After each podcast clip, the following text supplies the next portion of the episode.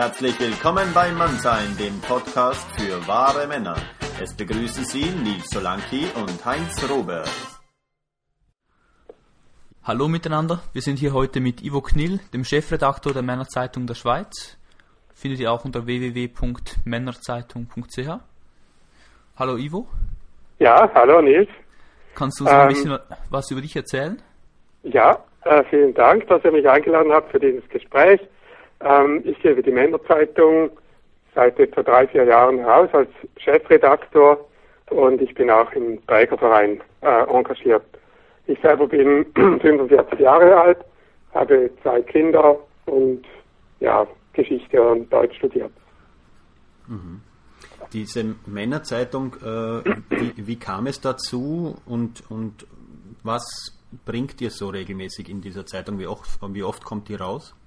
Die Männerzeitung wurde vor zehn Jahren gegründet mit der Idee, ähm, der Männerbewegung eine Stimme zu geben. Hat damals eigentlich über Männerinitiativen und Männerthemen berichtet und tut es bis heute.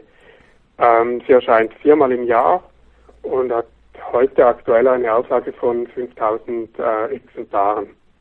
Mhm. Ja. Wie kommst du äh, zur Männerzeitung?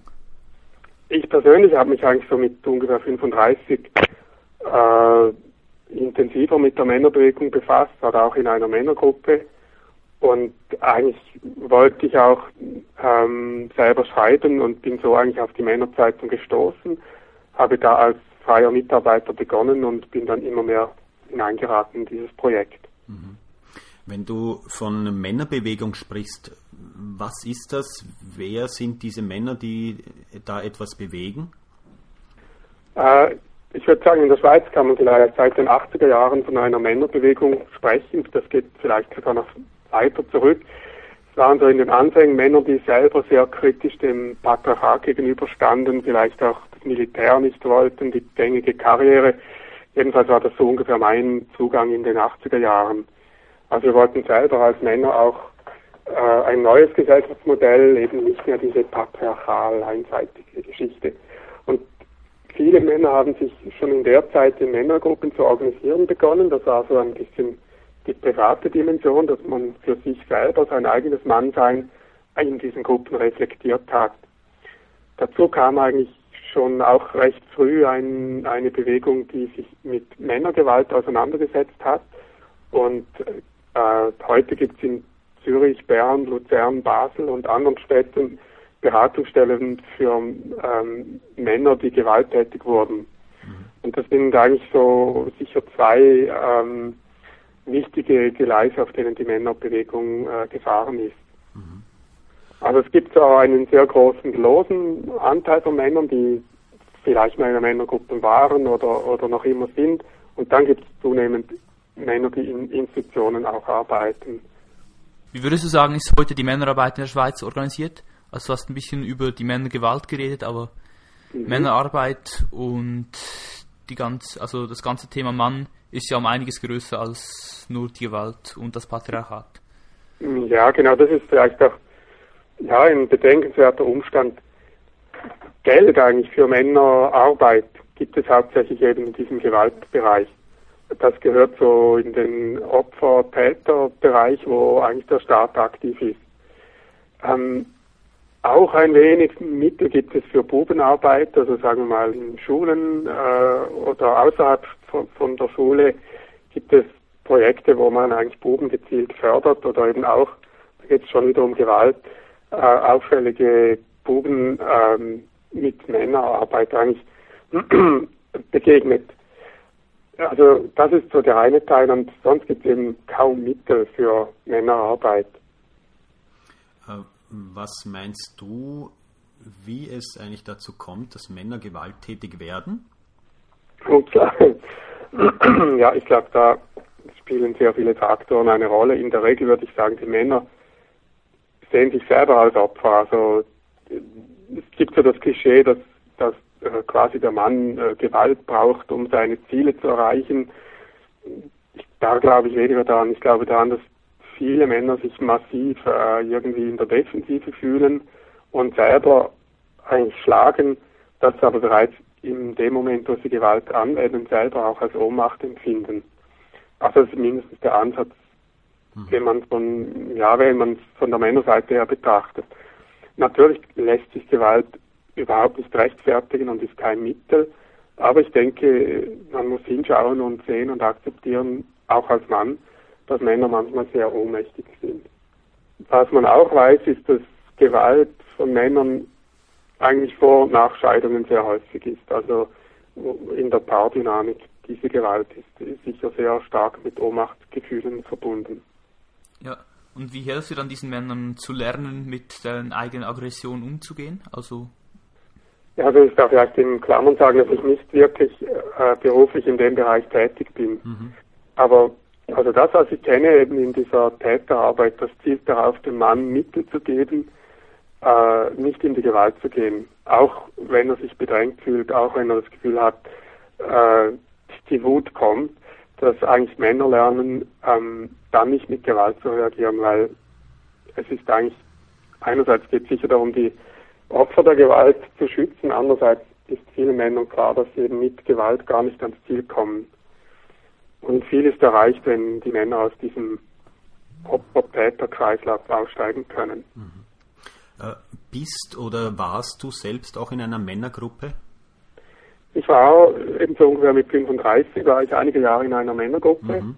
Wir waren etwa vier, fünf, sechs, sieben Männer in Bern, haben uns selber organisiert. Und für mich war das unglaublich faszinierend, in einer Gruppe zu sein, die auch vom Alter her gemischt war. Also ich war vielleicht einer der Jüngeren, so in der, mit eher in der Familienphase drin. Dann gab es alleinstehende äh, Singles, es gab ein, einer war um die über 60 und da hat sich eigentlich mit der Frage der Pensionierung auseinandergesetzt. Und es war einfach sehr spannend, diese Biografien zu sehen und natürlich auch äh, die, die Sorgen zu teilen, die man hatte. Mir selber hat es eigentlich ein Bewusstsein dafür gegeben, dass eine Männerbiografie auch ihre Krisen hat und haben darf und dass man daraus aber auch wachsen kann. Was meinst du, was, was der Nutzen einer, einer Männergruppe an sich ist? Äh, viele Hörer, die, die haben das noch gar nicht erlebt, die wissen gar nicht, was eine Männergruppe ist. Kannst du da vielleicht was dazu sagen?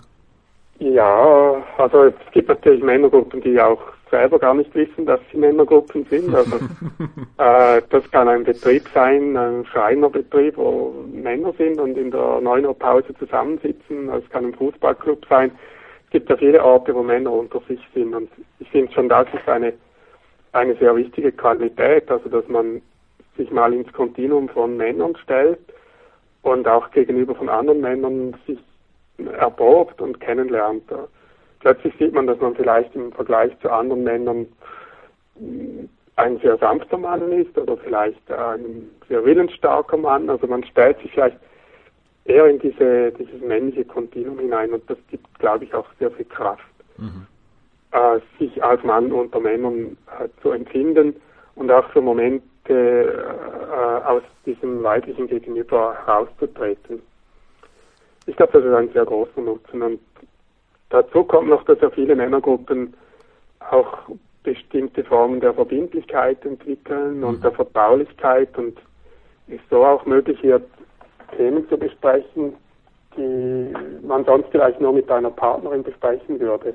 Mhm. Und das ist natürlich enorm wertvoll, wenn ich als Mann äh, ein, eine Frage mit anderen Männern besprechen kann, mir eine Meinung bilden kann und das nicht immer nur die Partnerin ist, die eigentlich über mein Gefühlsleben oder mein Sexualleben oder meine beruflichen Schwierigkeiten die nächste Auskunftsperson ist.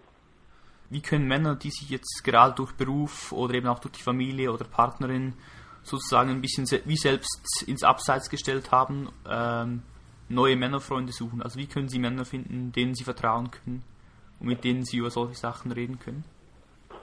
Also es gibt so einen antiken Leitspruch, der heißt, wenn du geliebt werden willst, liebe. Und ich glaube, das, das ist, ist, ein unglaublich starker Schlüssel. Ähm, in dem Maße ich vielleicht selber sehr zaghaft zu meinem Mann sein Ja sage äh, und zu dem Menschsein überhaupt, ähm, in dem Maße äh, finde ich auch andere Menschen. Also sicher ein Schlüssel und dann gibt es äh, sehr praktisch verschiedene Männerbüros in der Schweiz, also Bern, Zürich, wo man sich erkundigen kann und fragen kann, ob es da eine Männergruppe Gruppe gibt, die gerade im Starten ist oder äh, eine, die noch Mitglieder gebrauchen kann. Also so bin ich dann zu meiner Männergruppe gekommen. Das war in Bern ein sozusagen ein Start-up äh, von MUM, das hieß das damals, Männer unterwegs mit Männern. Die haben Männergruppen initiiert. Mhm. ich habe mich da gemeldet und so bin ich in eine Männergruppe gekommen. Mhm. Ja, bist du heute noch dort, oder?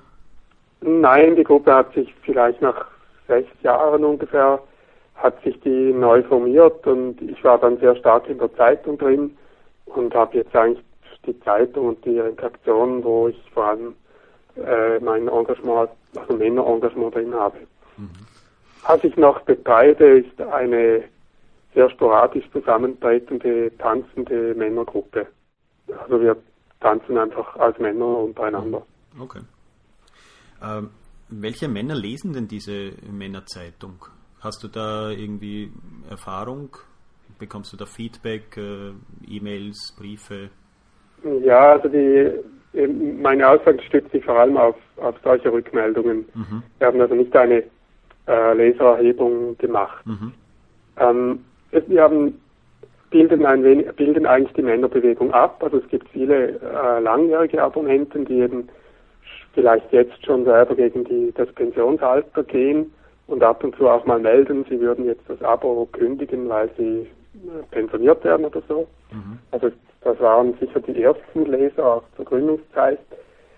Ähm, ich habe den Eindruck und auch die Hoffnung, dass wir zunehmend auch jüngere Männer als Leser finden, die noch nicht einmal unbedingt in der Familienphase sind, äh, die sich aber vielleicht auch angeregt durch ihre Partnerinnen, die ein sehr selbstbewusstes feministisches Weltbild haben, mhm. fragen, was sie denn als Männer da vorstellen wollen. Mhm.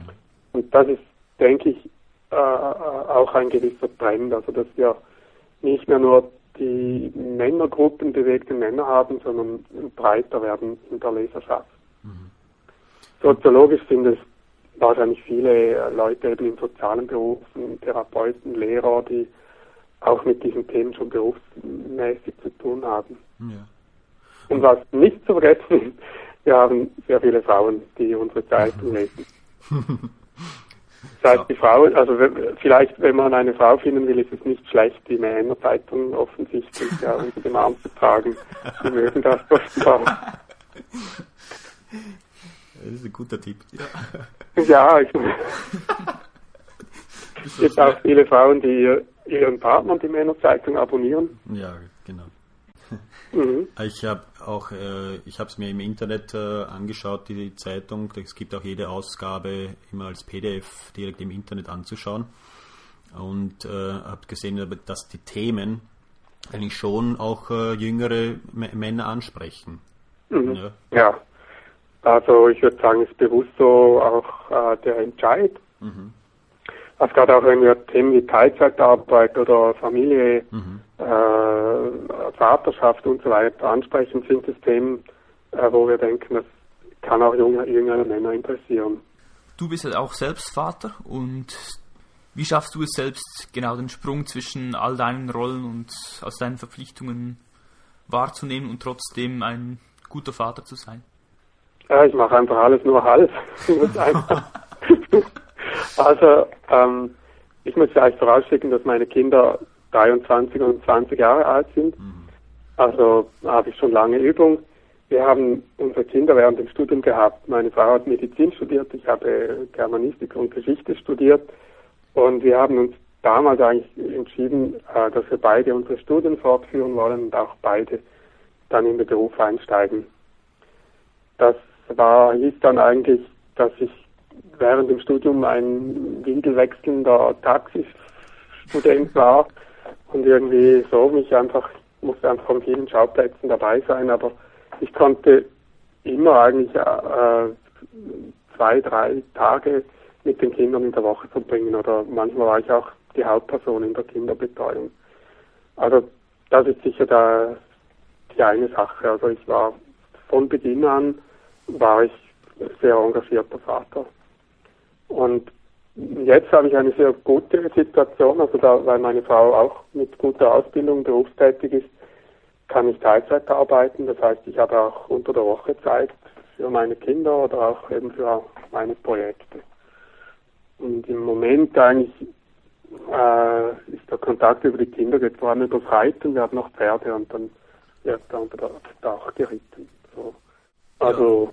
Teilzeitarbeit und viel Zeit für die Familie. Was reizt du Männern eben genau, die in so einer Situation sind, die vielleicht selbst nicht genau wissen, wo will ich hin im Leben oder wie will ich mit, äh, mit der Karriere, mit der Familie weitergehen? Wie rätst du ihnen mit dieser Ungewissheit umzugehen? Also ich würde mich ganz genau fragen, was ich von meinen Kindern will. Und wenn die Antwort ist, eigentlich gefühlsmäßig möchte ich Zeit mit den Kindern verbringen, dann würde ich dieses Ziel mit männlicher Entschlossenheit angehen und realisieren. Also ich würde jedem empfehlen, sich die Zeit mit den Kindern zu nehmen, wenn die Kinder jung sind. Und ich würde alle, also niemandem raten, in die reine Ernährerrolle hineinzugehen.